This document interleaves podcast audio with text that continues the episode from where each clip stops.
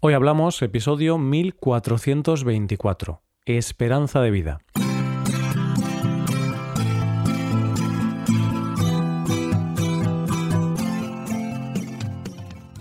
Bienvenido a Hoy Hablamos, el podcast diario para aprender español. Los viernes publicamos dos episodios. En el episodio Premium, Rebe y yo hablamos sobre esa tristeza que mucha gente siente el domingo y charlaremos sobre por qué sentimos eso puedes hacerte suscriptor premium y escuchar este episodio en nuestra web, hoyhablamos.com. Ahora, en este episodio, Paco y yo debatimos un poco sobre la esperanza de vida. Veremos los países con mayor esperanza de vida y analizaremos algunos de los factores que influyen en este dato. Hoy hablamos de esperanza de vida. Hola Paco. Muy buenos días Roy, buenos días eh, queridos oyentes. ¿Cómo vamos? ¿Cómo estás por ahí Roy? ¿Todo Pues bien? Sí, todo bien, todo bien. Aquí, preparado para, para un nuevo episodio contigo, con Paco. ¿Por qué te ha salido lo de Paco y no Paco? Porque es a veces algún estudiante, eh, algún estudiante de Estados Unidos o de Reino Unido principalmente, no dicen Paco, dicen Paco. Ah, y ahora te estás eh, americanizando. Sí, yo me estoy americanizando mucho. Bueno, eh, ¿qué tal, Paco? ¿Cómo vas? Bien, bien, pero voy a ser un poco negativo y voy a decirte que estoy un poco preocupado. ¿Estás preocupado? Sí, estoy un poquito preocupado, Roy, porque esta mañana he visto algo preocupante, claro, y como es preocupante, pues yo estoy preocupado. Vale, muy bien. Entonces has visto algo preocupante que te ha preocupado. ¿Y qué es esa cosa tan preocupante, Paco? Esa cosa tan preocupante que me ha preocupado es... Bueno, básicamente es que eh, he leído que los del sur, los andaluces, extremeños y tal, los del sur viven menos o vivimos menos que los del norte. Tú eres de Galicia, entonces eh, los, los vascos, los catalanes y tal. Y entonces vais a vivir dos años más que nosotros. Ostras, que... Pues yo no estoy preocupado, yo estoy contento. ¿Estás contento? Eso es muy egoísta por tu parte, ¿no? Sí, lo es, pero bueno, Paco, yo soy del norte de España, entonces al menos tenemos algo bueno. bueno, eso lo dices porque estuvimos hablando recientemente de eh, diferencias en, entre norte y sur de España y tenemos este tema muy fresco, ¿eh? Sí, lo tenemos fresco y al final eh, parece que salí perdiendo o salimos perdiendo los del norte porque siempre con cosas negativas, introvertidos, llueve más. Bueno, pues vivimos más, vivimos más Así que eso es bueno, eso es positivo. Pero tampoco vivís 10 años más, vivís un año y pico más, si Ah, no recuerdo bueno. mal. Bueno, entonces es una pequeña diferencia estadística que tampoco es muy relevante. Pero bueno, estás preocupado porque vas a morir antes que yo, ¿no, Paco? Sí, sí. eh, O no, Roy, porque imagínate que ahora sales a pasear y, y estás caminando por debajo de un balcón y se te cae una planta en la cabeza. ¿Quién sabe? Por eso no salgo a pasear, Paco. Por eso me quedo en casa para estar seguro y para vivir más tiempo. Venga, pues imagínate que, no sé, si tienes escaleras en casa, imagínate que vas a la cocina, bajas desde el dormitorio y te caes por las escaleras. Bueno, podría pasar. ¿eh? Estás siendo muy agorero, Paco. Quieres matarme de diferentes formas, ¿no? Imagínate que estás durmiendo y, y se desprende un cacho del techo y, y te mueres. Sí, podría pasar, podría pasar. Pero está bien hablar de esto, Paco, porque hoy vamos a hablar de esperanza de vida. Eso es, no era casualidad que estuviésemos hablando de estos temas. Lo hemos llevado, lo hemos dirigido para acabar aquí, para acabar hablando de la esperanza de vida.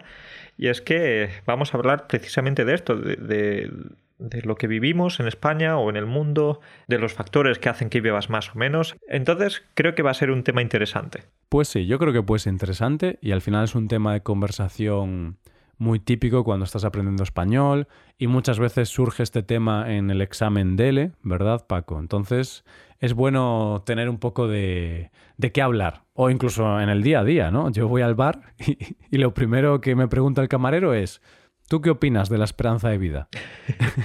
¿Cuáles crees que son los factores que influyen en la esperanza de vida? ¿Cuál es la tasa de mortalidad de tu barrio?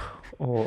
Sí, sí, ¿Qué factores? ¿no? Sí, sí, sí, es así. esto en España estamos hablando de esto todos los días.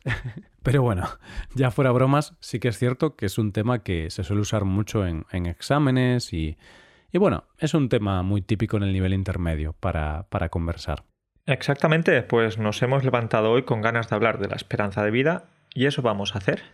Vale, Paco, pero antes de empezar quiero preguntarte, ¿tú eres una persona que tiene esperanza en la vida o, sueles estar desesperanzado?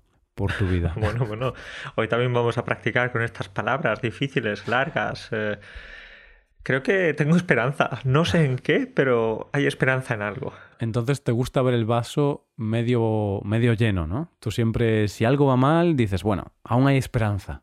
Realmente eh, no sé dónde meterme. No? sé si el vaso está medio vacío, el vaso está medio lleno. Normalmente digo que lo veo medio, pero eso, eso es muy aburrido, decir que ves el vaso medio. O está medio lleno o medio vacío. Claro, tú dices... Hay que, hay que decidirse. Claro, tú dices, el vaso tiene agua y ya está. No, no te... no te mojas, no das tu opinión, no dices si está medio lleno o medio vacío. Tú dices que tiene agua y ya está. Describes los hechos. Eso es, yo soy realista, yo soy realista, veo las cosas como son. No, bueno, fuera bromas, sí que si tengo que elegir qué veo o cómo veo el vaso, quizás medio lleno. Pero depende de la época, claro. No sé si tú, también lo ves medio lleno, Roy. También depende de la época. Hay épocas en las que estoy más optimista y lo veo medio lleno y otras estoy más pesimista o desesperanzado y lo veo medio vacío. ¿Cómo lo ves ahora? Venga, vamos a hacer aquí. Ahora tiene agua, Paco. Ahora tiene agua. Estoy ahí a un punto medio, ni optimista ni pesimista. Tiene agua el vaso. Bien, Roy, pues no sé si tenemos mucha esperanza en nuestra vida, pero sí que podemos hablar de la esperanza de vida. ¿Nos centramos un poco? Vamos a ello. Y esperanza de vida es un término que designa el tiempo que se espera que viva una persona en un país o en una ciudad o en una región. Generalmente, cuando hablamos de este dato, y hablamos de países. Entonces, la esperanza de vida es la media de años que se espera que viva una persona nacida en un país determinado. Y esto es muy curioso porque España es uno de los países en los que hay mayor esperanza de vida. Está en el puesto número 4 mundial. Vale, esto me ha sorprendido, Roy, porque en España siempre presumimos de que somos el segundo país en cuanto a esperanza de vida, el segundo país por detrás de Japón pero parece que ya hemos bajado a la cuarta posición y ya estamos, eh, ya estamos peor. Sí, no lo sé, también depende la, la fuente de donde saques los datos. Estos datos son de la Organización Mundial de la Salud, son datos del 2019, eso es importante porque con el COVID ha disminuido un poquito la esperanza de vida, por supuesto, pero bueno, en el 2019 estos eran los datos. Es cierto que de vez en cuando pues se van moviendo las posiciones. Al final, Japón está primero con 84,26 años de esperanza de vida, Suiza en segundo lugar con 83,45, después Corea con 83,3, España con 83,22 y Singapur con 83,22 también. Supongo que lo ponen por detrás porque alguna centésima será, será menor. Pero como ves, Paco, son datos muy similares. Entonces, basta que haya un pequeño cambio un año que ya pues España puede ir para arriba o puede ir para abajo también. Entonces, eh, en España 83,22 años y en Japón, que es el primero, 84,26. Casi, casi un año más. Entonces, ¿qué podemos hacer? Pues eh, yo lo tengo claro. Podemos mudarnos a Japón. Todos, todo el mundo debería mudarse a Japón. Lo malo es que es una isla, ¿no? O varias islas, y quizá no hay tanto espacio para, para toda la población mundial.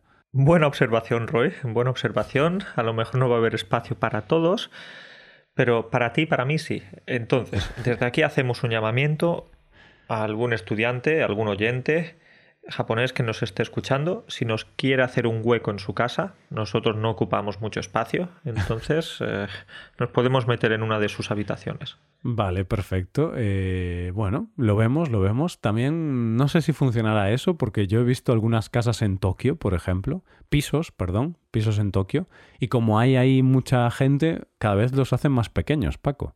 Entonces quizá no cabemos los tres o los cuatro o quienes seamos. Pues de esa manera al final vamos a tener que dormir de pie, si no va a haber espacio para tumbarnos. Sí, y no creo que eso sea bueno para la esperanza de vida, ¿eh? no creo que sea bueno para tu salud dormir de pie.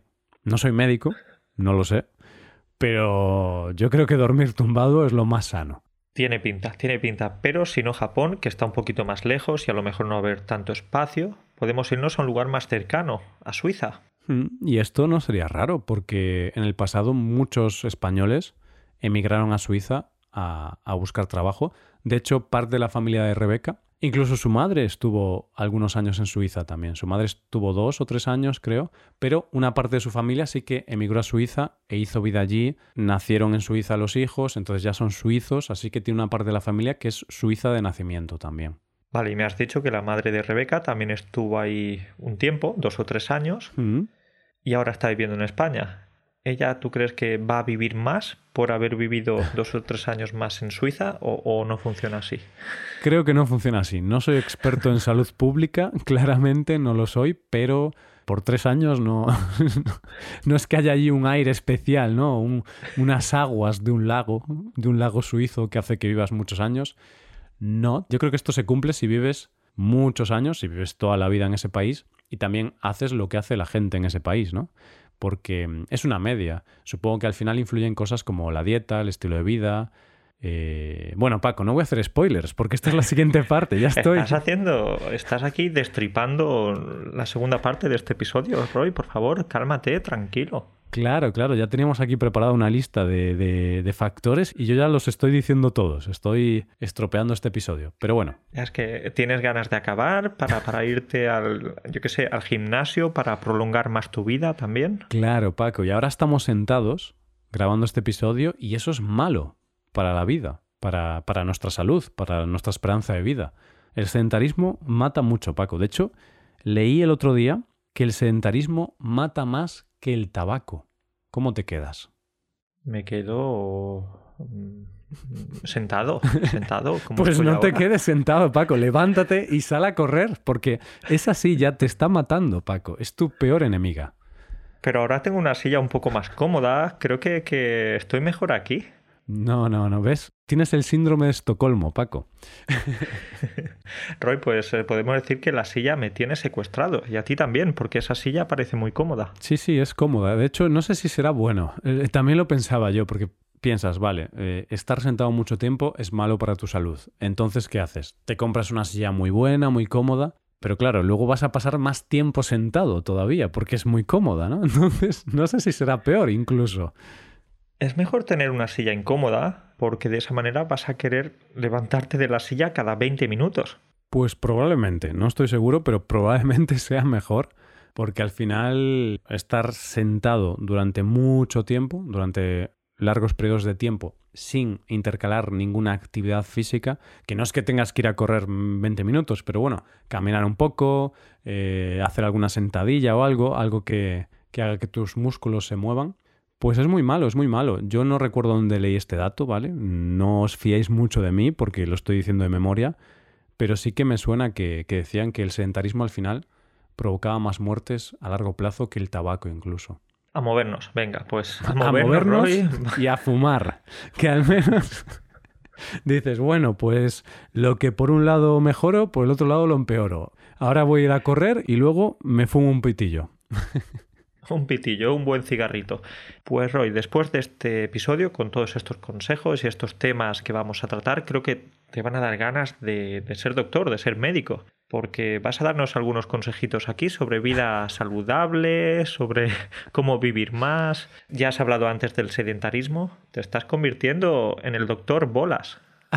Bolas sería, ¿eh? Contigo, Bola- Paco. El doctor Bolas, exacto. No, no, Bolas es esa broma de la que algunas veces hemos hablado. Doctor Bolas, eh, urólogo, ¿no? Porque es la zona de los testículos y tal, la próstata y todo esto. Bueno, eh, Paco, voy a corregirte, yo no voy a dar ningún consejo, aquí no damos consejos y menos de salud, ¿no? Porque nosotros no, no sabemos mucho de estas cosas y nunca se puede dar consejos de salud. Pero vamos a hablar un poco de los factores que posiblemente influyen en la esperanza de vida y al final sorprende que algunos países tengan una esperanza de vida superior que otros, sobre todo cuando hay diferencias grandes. Claro, cuando la diferencia es medio año, seis meses, un año, bueno, no sé, pero a veces hay países en los que la diferencia es de 5 años, 10 años, y, mm, y esto dices, ostras, ¿qué pasa? ¿Por qué en este país la gente vive de media 78 años y en este otro país 84? ¿Qué ocurre? Pues vamos a hablar de algunos posibles factores que influyen en que esa esperanza de vida aumente o disminuya. Exacto, y es que eso va a depender mucho de dónde nazcas, por ejemplo. Hay otros factores que comentaremos ahora, pero es que si eh, naces en un país desarrollado, tienes una esperanza de vida media de 80 años. 80. Hmm. En cambio, si naces en un país de África subsahariana, pasa a los 60 años. Entonces es una diferencia de 20 años. Claro, eso es flipante. Es flipante, es flipante, es enorme. Eh, hay que decir que em, este dato está influenciado por factores muy diversos que hoy no podemos comentar. Primero porque no somos tan expertos todavía y porque no tenemos tiempo para comentar todo esto, pero bueno, hay muchos datos como la esperanza de vida hasta los 5 años, en los países mm, menos desarrollados y con más problemas eh, mueren muchos más niños que, en los países desarrollados, mueren muchos más niños al nacer o durante los primeros 5 años, y esto luego influye bastante en la, en la estadística, ¿no?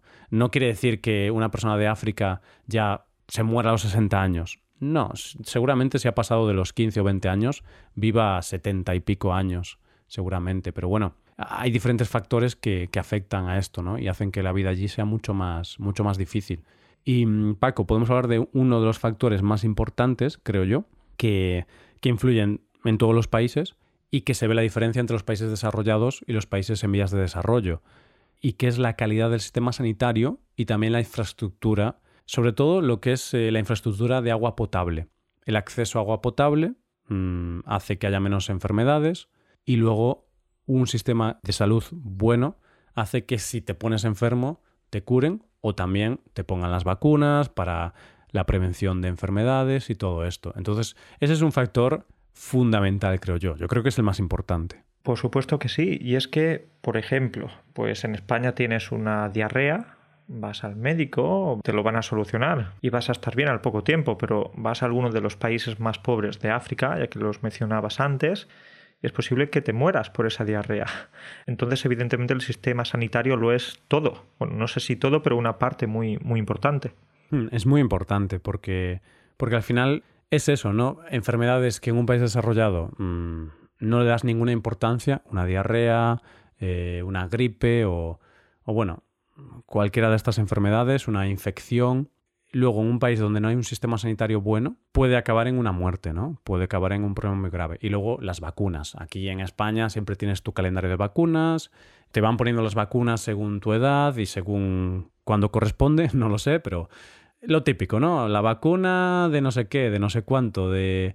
Yo ya no me acuerdo cuáles ponen ahora, Paco, pero además de la del COVID, sé que, bueno, te ponen alguna de las típicas, ¿no? Cuando eres, cuando acabas de nacer y luego en los primeros años de tu vida. Claro, en otros países no tienen este, no tienen esto, no tienen acceso a este sistema de prevención de enfermedades y luego acaban teniendo enfermedades que se podrían haber evitado con una buena vacuna. Entonces yo creo que eso influye mucho en la esperanza de vida. Pero una vez ya tenemos un sistema sanitario bueno, acceso a agua potable, ya tenemos como las bases que te van a permitir no fallecer, no morir por, una cosa menor o vivir en el caso de un problema grave, como puede ser un cáncer o lo que sea, ¿qué más factores también influyen en, la esperanza de vida? Venga, pues ya hemos hablado del sistema sanitario y lo relacionado, pues podemos pasar a la dieta y el estilo de vida. Y es algo que comentabas hace unos segunditos. Por ejemplo, el sedentarismo, la cantidad de horas que pasamos sentados enfrente mm. del ordenador. O por ejemplo, con la dieta. Después de esta conversación entre tú y yo, me voy a ir a la nevera, a la cocina, para mm. coger una crema catalana, porque llevo pensando en esa crema catalana muchos minutos. Desde el momento en que hemos empezado a grabar el episodio, se me ha pasado por la cabeza una crema catalana. Entonces voy a por ella. sí. A ver. Así que la dieta, la dieta es la clave también.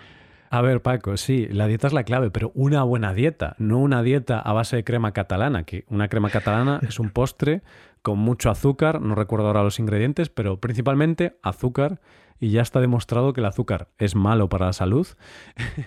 Entonces, Paco, estamos hablando aquí de la esperanza de vida, de los factores que hacen que aumente la esperanza de vida. Uno de ellos es la buena dieta, una buena dieta, y tú estás pensando en tener una mala dieta. Estás pensando en, matarte a base de crema catalana. eso sería un caprichito, un caprichito, porque claro, lo importante, por supuesto, es tener una dieta equilibrada, una dieta buena, sana, pero de vez en cuando te puedes dar un caprichito, por supuesto. Luego comentaremos una anécdota de Warren Buffett. Bueno, la comento ya. Básicamente es que creo que él eh, se come una hamburguesa y se bebe una Coca-Cola cada día. Y vive, no sé, yo creo que ya tiene como 93 o 94 años, entonces no le va mal. Sí, sí, voy a verlo ahora cuántos años tiene, porque tengo curiosidad, porque sé que es bastante mayor. Y 92 años, muy bien Paco, exactamente, 92 años. Y 92, años, Y ahí está el hombre comiéndose su hamburguesa diaria. Pero, pero que si es algo, si es un capricho, ¿no? Si después come bien, si luego tiene una vida más o menos saludable, pues. Un capricho está bien, pero un capricho al día, en mi opinión, ya no es un capricho. Es, es, una, es un estilo de vida, ¿no? Es una dieta. Una hamburguesa al día no es un capricho, eso ya es parte de tu alimentación, parte de tu dieta, por supuesto. Esto ya es un debate profundo, pero una hamburguesa no tiene por qué ser algo tan malo para la salud. Pero bueno, no vamos a hablar de eso ahora, no nos vamos a poner a hablar ahora de, esto de forma tan profunda, pero hay que diferenciar, ¿no? Yo creo que una hamburguesa no tiene que ser tan malo. Hay mejores cosas que una hamburguesa, pero las tenemos muy denostadas y tampoco tienen que ser tan malas las hamburguesas. El problema no son las hamburguesas, o quizás sí, no lo sé. El problema es la salsa que le pones a las hamburguesas, porque... Por ejemplo, mm, salsas a base de aceites eh, refinados, de mala calidad y tal. Bueno, Paco, da igual. Ese no es el tema de hoy.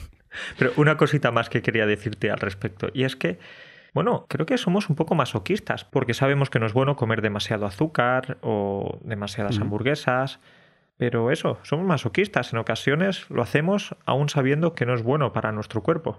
Ya, es un tema complicado, ¿no? Porque al final comemos mal. Bueno, no todo el mundo, pero si tomas mucho azúcar, puedes considerar que comes mal y que va a afectar a tu salud a largo plazo probablemente. O si comes muchos ultraprocesados, eh, alimentos que están producidos en una fábrica, generalmente tienen muchas grasas, mucho azúcar, bueno, que nutricionalmente son bastante malos esos alimentos. Pero están muy ricos, Paco. Tienen un sabor maravilloso. Claro, un sabor artificial. No, ese sabor no existe de forma natural en, el bosque o en la naturaleza, pero en las fábricas se puede crear mezclando cosas y es que está muy bueno, sabe muy bien, es, es un placer auténtico, ¿no? Tú tomas uno de estos ultraprocesados, yo que sé, un donut, por ejemplo, y es, no sé, en el cerebro pasan cosas, pasan cosas que te producen mucho placer, es así. y es algo adictivo y lo que pasa también es que poco a poco te va matando el, el sentido del gusto, hmm. porque después de comerte un donut o de comerte una crema catalana, luego te quieres comer una manzana y esa manzana ya no está tan dulce, ya no te sabe tan dulce y en sí las manzanas, bueno, depende del tipo, pero son más o menos dulces. Sí, y eso está bastante demostrado, que este tipo de alimentos modifican tu paladar, cómo percibes el sabor de las cosas y al final hacen que solo obtengas ese placer o ese buen sabor de este tipo de alimentos y ya las manzanas, plátanos y tal ya no te sepan tan bien por pura comparación con, con los otros. Pero bueno, Hoy no vamos a hablar de nutrición, que nos estamos desviando, es un tema que nos gusta, parece ser. Eh, seguimos, hablando de, mm, seguimos hablando de factores que influyen en la esperanza de vida. Entonces, la dieta y lo que haces, ¿no? El ejercicio físico, hablábamos del sedentarismo. Esto es también un factor muy importante. Yo cada vez estoy más concienciado con este tema, porque al final tú y yo, Paco, tenemos un trabajo muy, muy sedentario. Bueno, es el trabajo más sedentario que existe, creo yo, porque es estar sentado delante de un ordenador todo el día. o sea... Vale, Roy, podría empeorar. Podríamos estar tumbados todo el día delante del ordenador. Estamos sentados, que quizás es mejor que estar, que estar tumbados. No lo sé, la verdad. no lo sé, no lo sé. Supongo que sí, supongo que sí, porque al final yo estando sentado aún muevo un poco las piernas a veces, muevo los brazos, inclino un poco eh, mi cuerpo Claro, tumbado ya no movería ni un, ni un dedo. Entonces sí, es mejor estar sentado que tumbado. Podemos confirmarlo. Eso lo confirmamos. Vale, pero también queríamos hablar un poco de la educación. Y es que los niveles de educación evidentemente también van a influenciar eh, precisamente para que tengamos una esperanza de vida mayor. En cuanto si tienes esa formación, pues vas a saber lo que es bueno para ti, lo que no, vas a saber de alimentación, de hábitos saludables, vas, a, vas a tener ciertos conocimientos gracias a esa educación.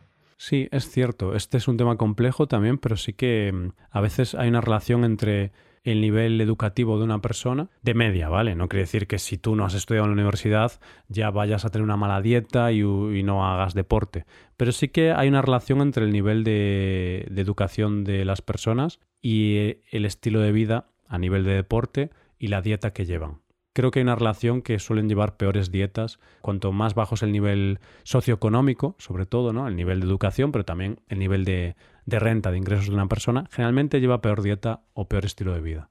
Vale, pues no cabe duda de que la educación es muy importante, pero aquí me surge una pregunta. ¿Yo voy a tener una esperanza de vida mayor si digo muchas veces gracias y también por favor? Porque eso es tener más educación también, ¿no? Bueno, no hablamos de ese tipo de educación. Eh, lo siento, lo siento. Es una broma, es un chiste bastante malo. Bueno, ha estado bien, me ha hecho gracia, pero eh, bueno, a lo mejor sí. Voy a decirte que sí, Paco. Seguramente vivas más, porque si, si eres una persona educada, siempre dices gracias, por favor, tratas bien a los demás, posiblemente seas una persona que viva una vida más feliz. ¿No? Porque esa gente que siempre es maleducada, responde mal, trata mal a los demás, yo creo que vivir así no, no es saludable, no es sano para tu mente. Roy, me ha gustado mucho esta respuesta. Yo quería contarte un chiste un poquito malo, pero he visto que después ha funcionado y además tiene un poquito de sentido, porque si, si eres una persona educada, que no va necesariamente ligado, de hecho no está tan ligado con el nivel de formación académica, puedes, puedes ser una persona educada sin formación académica. Entonces, bueno, me ha gustado, gracias. Bueno, que conste que no me baso en ningún dato ni nada, pero yo supongo que al final también si vives una vida de forma agradecida, agradable, amable, yo creo que vas a vivir más. Esta es la intuición que yo tengo. Tiene sentido, te lo compro. Perfecto. Y luego, bueno, un tema también que influye ya a nivel de país es la renta per cápita del país. Yo veía una estadística que hay una relación entre la renta per cápita y la esperanza de vida, pero en países de renta muy baja. Esto quiere decir que países muy pobres, países con muy poco dinero, en cuanto empiezan a tener más dinero per cápita por persona de media, empieza a aumentar la esperanza de vida y está muy relacionado ese dato. Más dinero, más esperanza de vida pero cuando ya llegan a una renta media, quizá 10.000, 15.000 dólares por persona, ya no está tan relacionado. Sí que sigue habiendo un poco de relación, pero ya no tanta. Hay algunos países que pueden aumentar a partir de esos niveles su renta per cápita, pero no necesariamente aumentan a un nivel proporcional la esperanza de vida. Y esto tiene lógica por lo que comentábamos al principio, ¿no, Paco? La calidad del sistema sanitario, el acceso a agua potable. Son cosas que cuando no tienes nada de dinero, Claro, no, puedes tener acceso a nada de esto. Vives una situación súper precaria, muy mala. Pero en cuanto ya empieza a tener un poquito de dinero el país, va a ser en lo primero que va a invertir, en un buen sistema sanitario, en un buen sistema de agua para cuidar a su población. Tiene sentido. Tiene sentido, Roy. Pues después de esta explicación, yo creo que ya podemos dar por comentados los factores y lo que podemos decir es que para tener una vida más larga, para tener una esperanza de vida mayor, lo que podemos hacer es reducir la probabilidad de que te pase algo malo. Entonces, si te pones enfermo, es más probable que no mueras si en tu país hay buena asistencia sanitaria. O, o si no fumas, es menos probable que tengas cáncer de pulmón. Entonces la clave quizás, o una de las claves puede ser reducir esos riesgos, reducir esa probabilidad, ¿no? Estoy totalmente de acuerdo. Y al final, claro, yo creo que hay factores que influyen más que otros en reducir la probabilidad de, morirte. Siempre, siempre, es decir, todos nos vamos a morir. Gracias por recordarlo, Roy. Lo siento, Paco, y lo siento, oyentes, vais a morir. Unos moriremos antes que otros. Es difícil saber cuándo vamos a morir, pero tenemos una probabilidad de morir. Y según lo que hagamos, la probabilidad aumenta o baja. Y según dónde vivamos, es mayor o menor. Y, por ejemplo, yo creo que al final en un país con un sistema sanitario muy malo, claro, te pones enfermo, es más probable que, te pase algo malo porque no tienes acceso a ese médico, a esas medicinas que te van a curar. En cambio, en otro país tienes acceso a las medicinas y la probabilidad de que te pase algo malo es muy baja, ¿no? Y luego, la dieta, el estilo de vida, es lo mismo. Yo todos los estudios que ves y tal, que hablan de llevar una buena dieta y, y hacer deporte, hablan de lo mismo. Hacer ejercicio de forma diaria reduce la probabilidad de tener problemas cardiovasculares, cánceres de muchos tipos. Claro, no te blinda no te, no te salva de no tener esto. Puedes tener un cáncer siendo una persona muy saludable, haciendo deporte todos los días, puedes tener un cáncer y puedes tenerlo con 30 años, algo muy triste, muy duro, pasa. Pero reduces la probabilidad de que esto ocurra. Y al final creo que es lo único que se puede hacer, ¿no? Por ahora, no hay receta para la inmortalidad. La vida es como una lotería. Eh, lo que tenemos que hacer para, para ganar esa lotería es eh, no fumar, beber menos o no beber, comer menos azúcar, bueno, los hábitos saludables de los que hablábamos antes, y de esa manera vamos a tener menos posibilidades de que nos toque la lotería. En este caso, la lotería es la muerte. Claro, y no queremos que nos toque, ¿no? y no queremos que la lotería nos toque, no queremos ganar esa lotería, que sería perder la vida. Así que, bueno, dicho esto, lo que te puedo decir que ahora, cuando acabemos, en lugar de, de, comerme una crema catalana, me voy a comer media. y así ah, voy a reducir, voy a comprar medio billete en lugar de uno entero. Pensé que me ibas a decir que te ibas a comer en lugar de una, dos. ¿No? Que la vida son dos días y hay que disfrutarla. o, te podría haber dicho, en lugar de media crema catalana, pues eh, una manzana. Pero bueno, hmm. la manzana después. Después, eso es. o puedes mojar la manzana en la crema. Bueno, Paco, un placer como siempre hablar contigo eh, por supuesto, lo de siempre, no somos expertos sociólogos o médicos, entonces cualquier tipo de consejo o recomendación no es un consejo o recomendación de salud, sino que son cosas interesantes que nos apetece comentar. curiosidades, es, curiosidades. Excusas, excusas para hablar y tener una conversación. Entonces, bueno, sí, puedes hacernos caso en ese sentido. Es mejor comer, comerse una manzana que una crema catalana, pero oye, Sí, sí, o sea, ahí, ahí no hay mucho que hablar. Yo creo que sí, yo creo que sí. A no ser que estés muy bajo de azúcar y te estés mareando. No lo sé, no lo sé, Paco. Pero eso, que, que, aquí estamos para aprender español. Podemos habernos equivocado en algún dato lo que sea, ¿vale? Pero la idea de esto es aprender español, practicar. Hoy hemos visto mucho vocabulario relacionado con la esperanza de vida y que espero que oyentes os sirva para poder tener un debate sobre este tema cuando habléis con vuestro profesor o con alguna otra persona en español. Cuando vayáis a un bar en España y el, y el camarero te diga, ah, buenos días, ¿qué? ¿Cuáles son los factores que influyen en la esperanza de vida? Pues ahí tendrás cosas para responder.